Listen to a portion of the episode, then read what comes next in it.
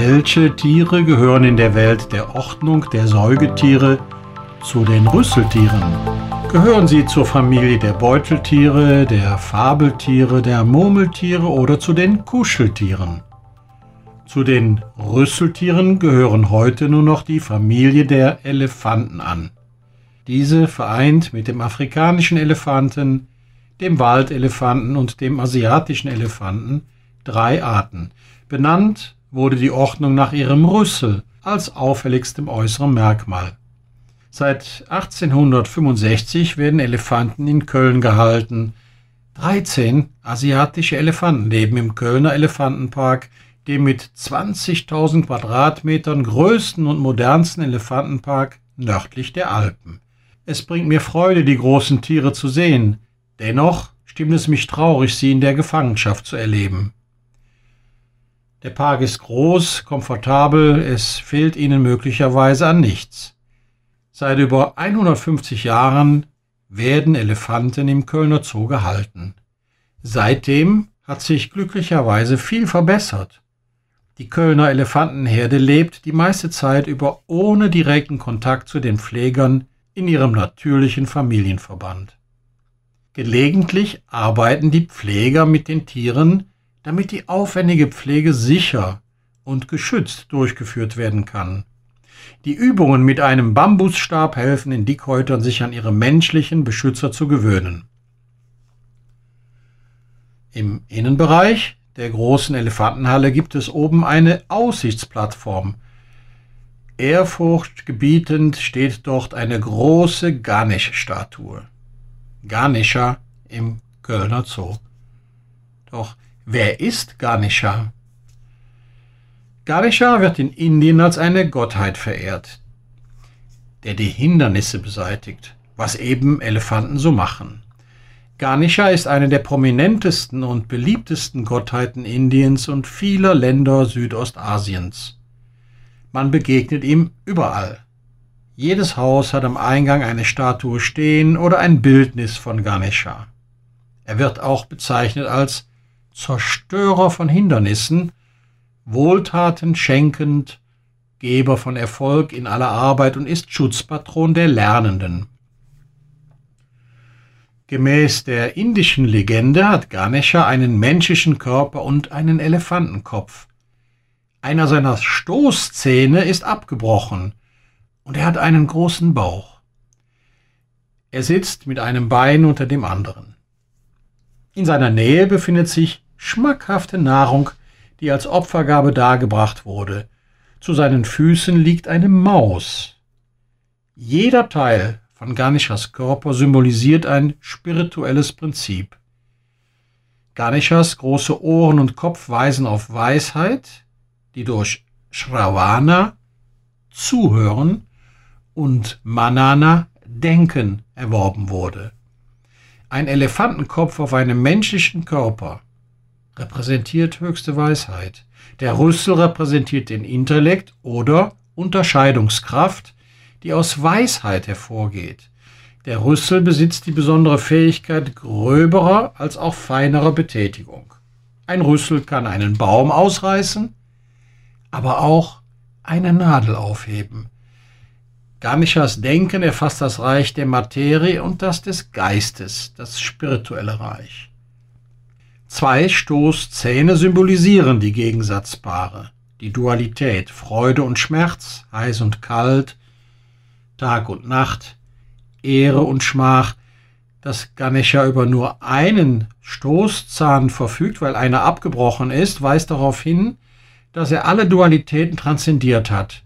Ganeshas großer Bauch bedeutet, dass er Vollkommenheit erreicht hat und alle Erfahrungen konsumieren und absorbieren kann.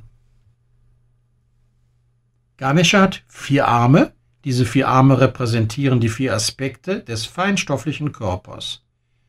Geist, Psyche, Intellekt, Ego und Bewusstsein. In einer Hand hält er eine Axt, und in der anderen ein Seil. Die Axt symbolisiert die Zerstörung aller Wünsche und Bindungen. Mit dem Seil zieht Ganesha den Sucher aus seinen weltlichen Problemen und verbindet ihn mit ewiger Glückseligkeit. In der dritten Hand hält Ganesha eine Süßigkeit, die die Belohnung spiritueller Suche darstellt. In der vierten Hand hält er eine Lotusblume, die das höchste Ziel der menschlichen Evolution versinnbildlicht.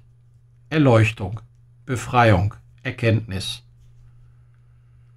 Künstler stellen Ganesha oft die Axt und das Seil mit zwei seiner Hände haltend dar.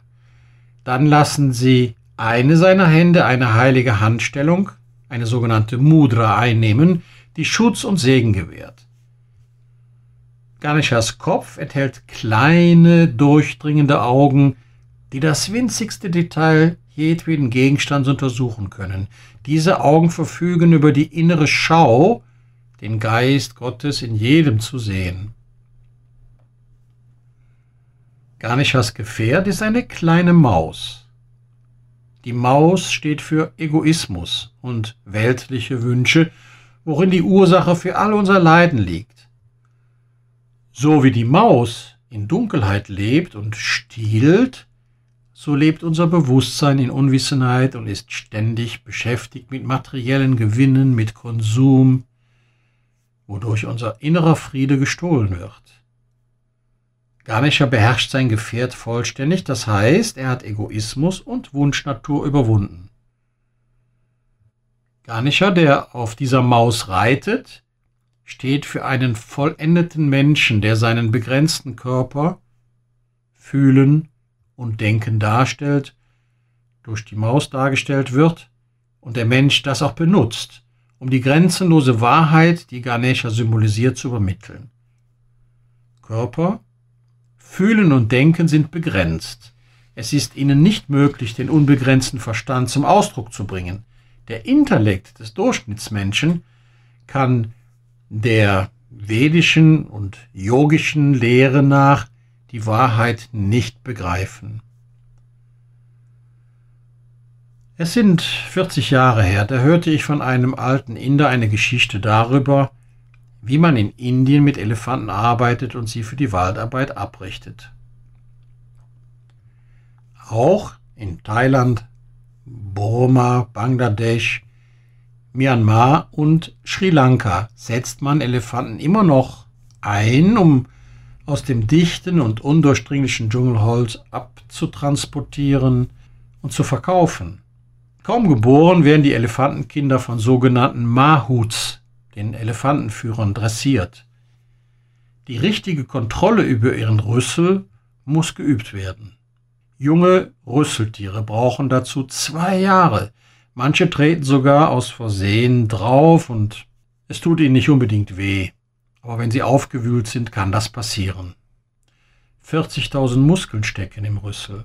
Mit ihm können sie bis zu 400 Kilo heben. Ein Mahut, der oft über Jahrzehnte mit dem Tier verbunden ist, reitet auf dem Nacken des Elefanten und dirigiert ihn mittels verbaler Kommandos seines Elefantenstabs und des Drucks, der mit Füßen und Beinen auf das Tier ausübt, wie beim Reiten eines Pferdes. Ein süßer, preisgekrönter Film aus dem Jahre 2010 zeigt die Geschichte eines jungen Mädchens und die ihres Elefanten. Chandani sehnt sich danach als weibliche Mahut ihren Berufstraum zu erfüllen. Chandani und ihr Elefant. Zur Geschichte des Films heißt es, die 16-jährige Chandani aus Sri Lanka hat einen ungewöhnlichen Traum. Sie möchte ein Mahut, eine Elefantenführerin werden. Doch das ist entsprechend der jahrhundertealten Tradition ein reiner Männerberuf. Ihr Schicksal verbindet sich nun mit dem eines kleinen Elefanten, der gerade in das Elefantenwaisenhaus des Pinavela Nationalparks eingeliefert wurde. Beweist sie ihre Ernsthaftigkeit bei der Pflege des jungen Tiers, wird ihr Vater, er ist der angesehene Chef Mahut im Waisenhaus, sie zum ersten weiblichen Mahut in Sri Lanka ausbilden. Schließlich hat er keinen Sohn, nur Chandani kann die Familientradition mit Elefanten zu arbeiten fortsetzen. Aber wenn sie sich im Umgang mit dem Elefantenkalb nicht bewähren kann, so wird sie ihren Traum begraben müssen und kann die lange Mahut-Familientradition nicht fortsetzen. Damit junge Elefanten nicht weglaufen, kettet man sie mit einem Fuß an einen Pfahl. Der kleine Elefant versucht wegzulaufen, die Kette hält ihn fest und er merkt, dass er nicht wegkommt. Der Elefant wird größer und älter, bald ist er kräftig genug, um die Kette zerreißen zu können. An diesem Lebensmoment angekommen, besitzt er keinen Antrieb mehr, in seine angeborene Freiheit zu laufen. Bis sie als Arbeitselefanten zur Waldarbeit eingesetzt werden, dauert es bis zu vier Jahren. Für ihn ist dieser Moment einfach alltäglich. Seine Eltern und Freunde haben es ihm vorgemacht. Sie alle leben an diesem kontrollierbaren, komfortablen Platz, und es gibt dort Menschen, die Acht auf einen geben. Sie behüten die Herde, geben ihnen das Gefühl von Geborgenheit. Zudem vermitteln die Aufpasser das Gefühl von Sicherheit. Es gibt ausreichend Futter, niemandem wird nachgestellt. Irgendwann kann der Elefantenspross nicht mehr fliehen. Dann glaubt er, dass seine Situation angeboren ist, normal und natürlich. Er hat bereits als Sprössling seiner Gattung gelernt, dass es nichts nutzt, sich gegen die Kette zu wehren. Am Ende reicht sogar ein dünnes Seil, um ihn am Weglaufen zu hindern. Es sind also nicht die realen Gegebenheiten, die den Elefanten in Gefangenschaft halten. Er ist groß und stark, talentiert und weise. In Wirklichkeit müsste der Elefant nur einmal kräftig ziehen und das Seil würde reißen. Aber er probiert es nicht weil er nicht daran glaubt, dass es funktionieren würde. Mit den Jahren verliert er die Erinnerung an diesen folgenschweren Moment seiner Erziehung. Verhalten wir Menschen uns nicht ebenso in unserer Geburtsumgebung? Alle Welt sehnt sich nach Freiheit, nach Souveränität, nach Selbstbestimmtheit. Und doch ist jedes Geschöpf in seine Ketten verliebt. Das ist der Urwiderspruch, der unentwirrbare Knoten unserer Natur. Wir sehen das an den Ketten der Religionen, den Dogmen falscher Bildung, Hirnwäsche durch die Medien, Corporate Governance Programmen und Meinungsmachern. Der Elefant glaubt zu wissen, es hat ja doch keinen Sinn, deswegen versuche ich es erst gar nicht. Und Hand aufs Herz. Wie oft haben wir so etwas auch schon einmal gedacht? Oft glauben wir, wir können etwas nicht, deswegen probieren wir es erst gar nicht. Oder wir tun etwas nicht, das wichtig für uns wäre, weil es vermeintlich gute Gründe dagegen gibt. Gründe, die oft nur in unserem Kopf und in unserer Vorstellung existieren. Oder Gründe, die mit ein bisschen Einfallsreichtum aus dem Weg zu räumen wären. Vielleicht irren wir uns in unseren Annahmen.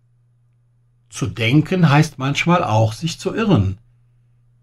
Der Dschungel der Fantasie unseres Denkens kann uns oft in undurchdringliches Dickicht führen.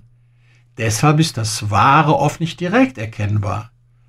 So lohnt es sich manchmal in Stille, das eigene Denken konstruktiv und mit Abstand zu hinterfragen, auch kritisch zu sein, quer zu denken. Es gibt kein rechtes Denken, nur die Wahrhaftigkeit der Stille, der Ebene des Herzens und der Quelle des Denkens. Das Wahre ist oft zeigt sich in Respekt, Achtung, Mitgefühl, Gewaltlosigkeit, Dialogbereitschaft, menschliche Wärme im Zuhören und Lernen ist in der inneren Form wie eine Oase des Herzens, die von der Karawane des Denkens nie erreicht wird. Wer frei sein möchte, muss sich von den Ketten der Konditionierung lösen, Vertrauen zu sich selbst entwickeln, lebenslang lernen, Fragen stellen, Selbstkultivierung betreiben, und den Geist immer wieder leeren von unnötigem Müll. Damit das gelingen kann, empfehle ich, bevor der innere Abfalleimer überquillt, kognitive Übungen, Stärkung der emotionalen und positiven Intelligenz, Resilienzförderung, Yoga und Meditation. Das Programm der Vital Self Meditation ist dafür bestens geeignet. Tatsächlich haben alle Menschen, auch wenn sie noch so passiv scheinen, ein Kreativitätspotenzial, das nur nach Ausdrucksmöglichkeiten sucht. Erinnern wir uns einmal an die Fantasie und die Einbildungskraft, die wir bei Kindern schon im frühesten Alter beobachten können. Sie kommen in ihren Zeichnungen, ihren Gesprächen, ihren Spielen, ihren Basteleien zum Durchbruch. Unglücklicherweise verkümmert dieser geistige Reichtum oft mit Jahren. Das beginnt schon zu Hause, wenn die Erziehung mehr auf Verboten und Verweisen als auf der Förderung der Unternehmenslust und der Spontanität des Kindes beruht. Diese Entwicklung wird dann in der Schule fortgesetzt, deren pädagogische Methoden das Gewicht noch zu sehr auf das Erwerben von Kenntnissen und die Anpassung legen. Wenn wir dann gelernt haben, dass etwas so sei, ist es für uns meist nicht mehr leicht möglich zu erkennen, dass diese Sache auch anders sein kann. Carlos Castaneda, ein amerikanischer Anthropologe und Ethnologe, schreibt in einem seiner empfehlenswerten Bücher über das Wissen der Yaqui-Indianer folgendes. Jeder, der mit einem Kind in Kontakt kommt, ist ein Lehrer. Er erklärt die Welt unaufhörlich bis zu dem Augenblick, wo das Kind die Welt so wahrnehmen kann, wie sie ihm erklärt wurde. Wir haben keine Erinnerung an diesen folgenschweren Augenblick, einfach weil wir keinen Bezugsrahmen hatten, damals, in dem wir ihn mit etwas anderem hätten vergleichen können. Doch von diesem Augenblick an ist das Kind ein Mitglied.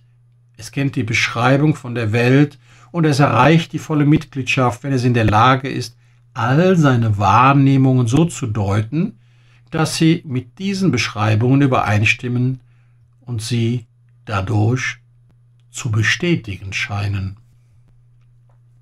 Als ich meine Tochter zum ersten Schultag brachte und seitdem kommen mir immer wieder diese Gedanken, wenn ich mit Eltern über die Schulsituation spreche, unsere heutige Bildung betrachte, Texte lese von Professor Gerald Hüther über die angeborenen Talente unserer Kinder, gehirngerechtes Lernen.